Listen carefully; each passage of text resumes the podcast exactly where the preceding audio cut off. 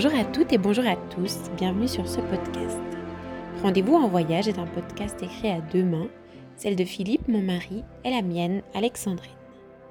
Dans ce podcast, on souhaite vous emmener en voyage, vous faire sourire, vous émouvoir peut-être, vous donner des idées de voyage, mais surtout vous évader pour une vingtaine de minutes de votre quotidien.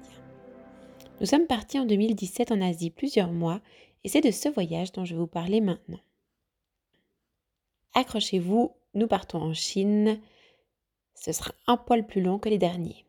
Avec ses 1,4 milliard d'habitants, nous ne pouvons prétendre connaître la Chine et encore moins les Chinois. Mais nous avions envie de vous parler du mois que l'on a passé dans ce pays, qui fascine pour mille raisons différentes. Nous aurions aimé nous rendre dans le nord-ouest du pays, dans la province du Xinjiang, cette région où vivent encore quelques Ouïghours, cette ethnie musulmane minoritaire en Chine. Mais différents avis de voyageurs nous en dissuadent. La région est devenue triste, semblerait-il.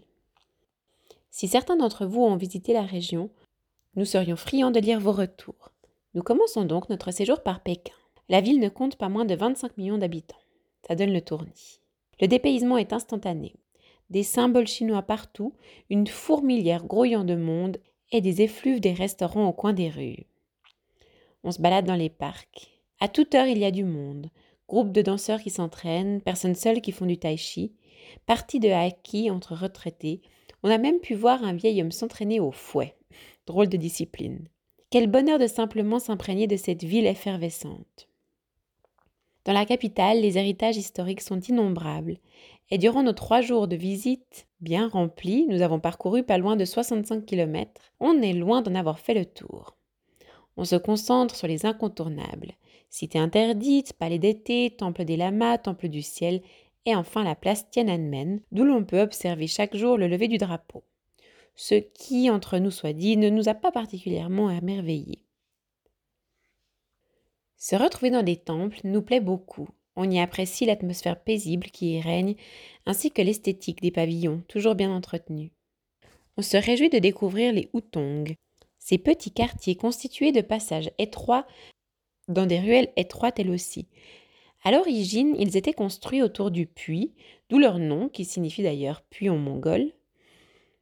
Un grand manque d'entretien et l'évolution extrêmement rapide de l'urbanisme en Chine ont mis à mal ces Hutong.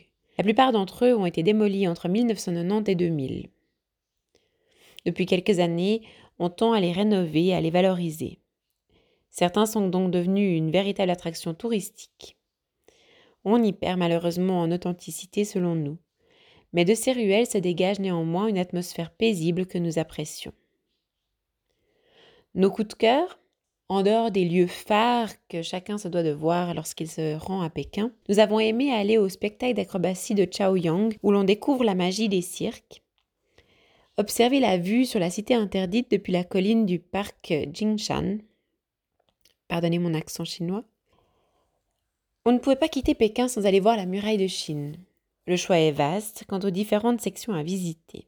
Nous nous portons vers Mutianyu, pas totalement assailli, mais néanmoins facilement accessible depuis la ville. Nous optons pour un tour guidé, malgré les arrêts inévitables touristiques. Visite d'une fabrique de bijoux de jade et d'un magasin de thé hors prix. Et le fameux suivi du drapeau. Nous avons choisi la facilité, évitant les difficultés logistiques. La route est sinueuse à travers les collines, et on aperçoit déjà le ruban infini de la muraille qui serpente dans le relief. Nous sommes frappés par la façon dont l'édifice épouse les pentes, même les plus vertigineuses. On est fasciné par le spectacle qui s'offre à nous. Arrivé à Mutianyu, on doit encore grimper pour rejoindre la muraille. Deux options. À pied, environ 45 minutes de marche, en télécabine ou en télésiège, avec une descente en luge d'été. Le bus du retour part dans deux heures. Nous ne voulons pas perdre la moitié de notre temps à grimper sans vue. Arrivé au sommet, on peine à réaliser que nous sommes sur ce mur mondialement connu. La section que nous foulons a été érigée au XIVe siècle par les Ming. On s'attendait à être pris dans la foule, on est surpris de pouvoir déambuler aisément. Il y a bien évidemment quelques touristes, mais nous sommes seuls à certains endroits. La vision y est incroyable et même aujourd'hui, les mots nous manquent pour dire ce que l'on a réellement ressenti sur le moment.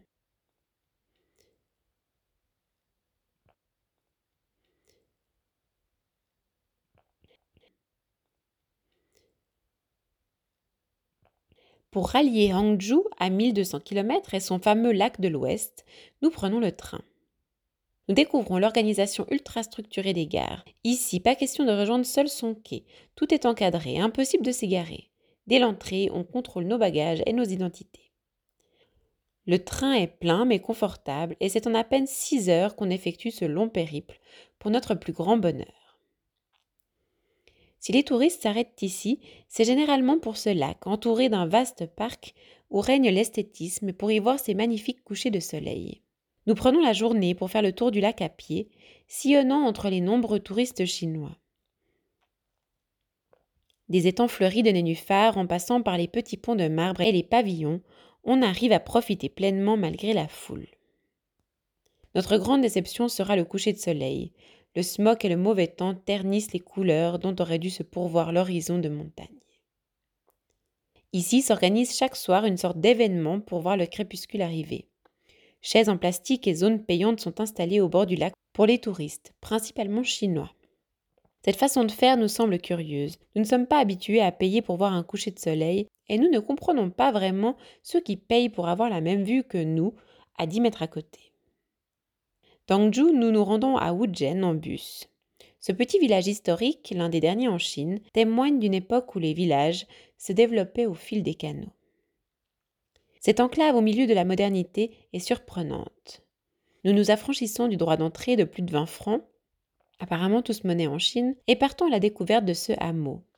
Réticent de l'extérieur, on est séduit par le cadre enchanteur et hors du temps. Des maisons de bois et de pierre les pieds dans l'eau, des ruelles charmantes, un réseau de canaux et des jardins font de ce lieu une promenade agréable, excursion idéale pour une journée loin de la ville, du moins en apparence. Très friands de découvrir la faune locale, nous ne pouvons ignorer le fait que nous sommes dans le pays du panda. La Chine centrale est la seule région au monde où il est encore possible de voir ce gros mammifère évoluer librement. Malheureusement, il est extrêmement rare de le voir dans la nature. On estime qu'entre le Sichuan et le Tibet, il ne reste que moins d'un millier d'individus en liberté, ce qui est bien peu compte tenu de la taille du territoire. On choisit de se rendre à Chengdu, dans l'une des 33 réserves de pandas. Ici, l'accent est mis sur la recherche et reproduction du panda.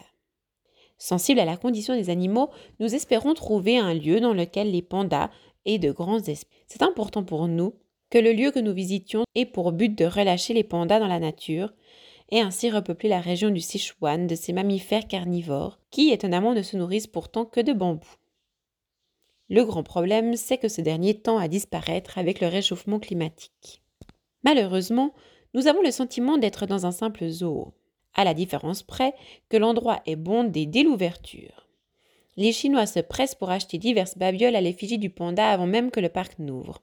Ils sont surexcités devant les animaux et nous n'aurons pu profiter que de quelques secondes pour voir un bébé de quelques semaines à peine avant que l'un des membres de la sécurité n'hurle dans son mégaphone demandant à la foule de presser le pas.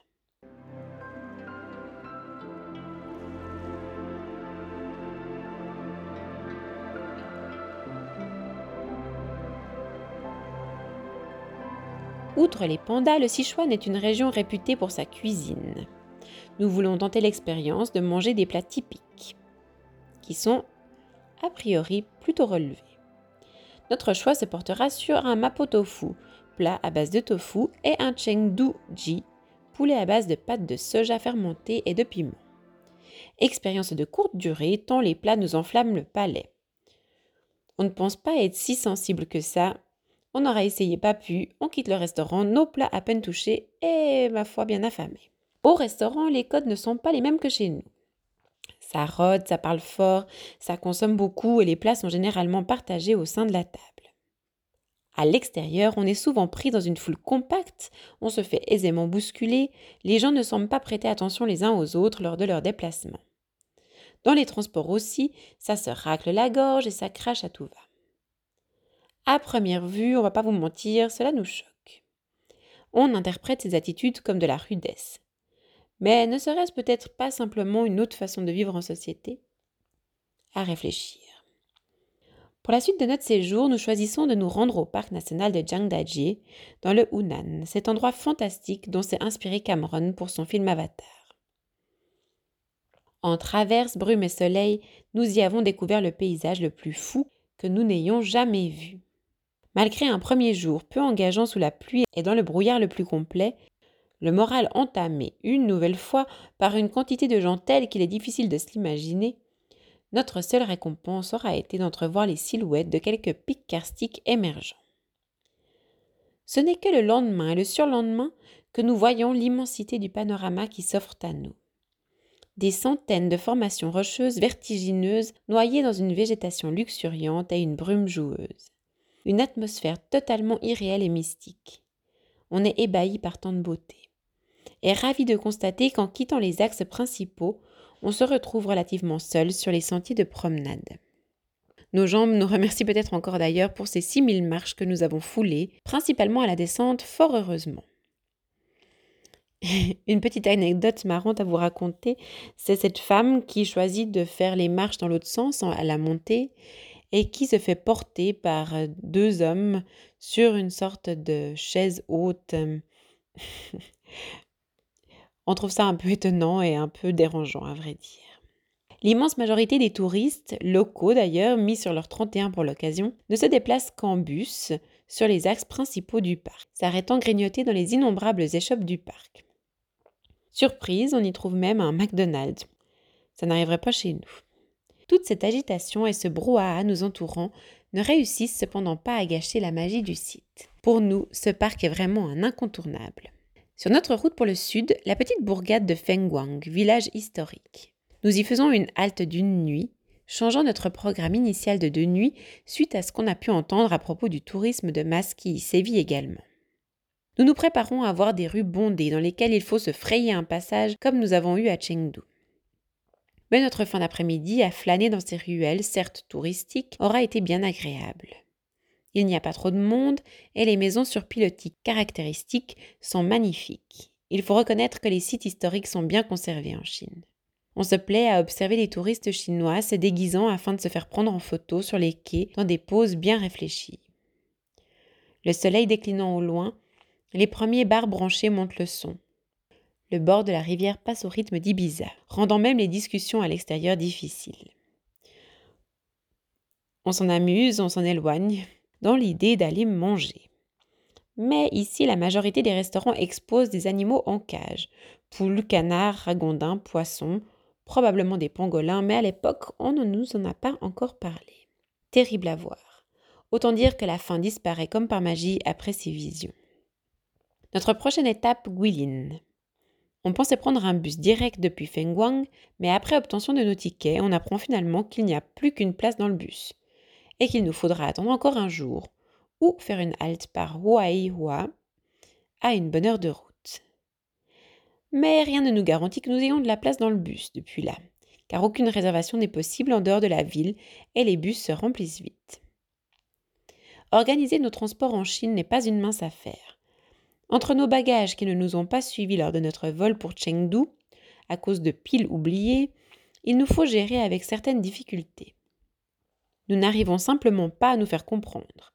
Nous avons l'impression de tout dire bien juste, surtout lorsqu'il s'agit de noms de villes, mais au guichet, on ne comprend simplement pas où on veut se rendre, et on a beau l'écrire avec notre écriture, cela ne nous est pas d'une grande aide, généralement.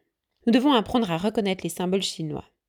D'autre part, nous ne nous sentons pas toujours bien accueillis lorsque nous arrivons dans une gare routière. Pour dire, il nous est même arrivé qu'une fois devant le guichet, on nous ferme simplement la porte au nez, avec de grands signes de croix. À Pékin d'ailleurs, un chauffeur de taxi nous refuse tout bonnement de nous prendre. Fait amusant également, on est arrivé un soir dans un restaurant de la ville. À peine entré, on nous fait de grands gestes. Fermez, fermez, nous dit-on, alors que la salle est pleine. Quel accueil. Pas facile également de se faire comprendre avec nos gestes. Ce qui généralement nous aide partout où nous voyageons, ici nous mettons du temps à comprendre que notre signe traditionnel avec les doigts pour signifier le chiffre 2 n'a pas du tout le même sens ici. Dire que la communication avec les Chinois a été compliquée est un euphémisme. Guilin est une ville-étape et nous nous y arrêtons car c'est de là que partent les bateaux qui rallient Yangshuo le long de la rivière Li. Lassé de devoir payer pour toute activité touristique, on se contente des sites gratuits ce qui se résume en gros à de simples promenades. Nous réservons par l'hôtel le trajet en bateau, conscient qu'il y aura du monde. Notre journée commence tôt. On nous charge dans un bus à 7h40 pour finalement embarquer 3 heures plus tard. Entre deux, on nous propose encore de payer davantage pour bénéficier d'une meilleure vue et de la clim sur le bateau, et de faire un tour en bon bout raft sur la rivière. On a vraiment le sentiment de devoir toujours payer plus en Chine, partout, tout le temps. La croisière de trois heures que nous passons en intégralité sur le pont est apaisante grâce à ces collines rondes qui nous entourent par dizaines. Nous ne comprenons pas grand-chose aux explications du guide, bien que traduites en anglais. Nous nous amusons à voir les Chinois se précipiter à l'annonce des sites phares afin de prendre leurs photos. Parmi ces sites, on relève tout de même le verso du billet de 20 yuan. Notre arrivée à l'hôtel nous enchante. Le cadre en dehors de la ville, le long de la rivière Yulong, est magnifique. Et surprise, on a une vue encore plus incroyable depuis notre chambre. On passe trois jours à rayonner dans les environs à scooter ou à vélo. On teste même le scooter électrique, très en vogue en Chine. On déniche une multitude d'endroits qui sont préservés du tourisme. Enfin, on arrive à se sentir seul dans ce cadre enchanteur. Il est aisé de semer les foules de touristes locaux, car Très prévisible, ceux-ci s'attardent aux activités les plus connues et payantes. Bamboo rafts, grottes illuminées, spectacles nocturnes, points de vue en hauteur. Pour moi, c'est réellement agréable d'arriver ici, car très rapidement en Chine, j'ai eu le sentiment d'en avoir suffisamment vu.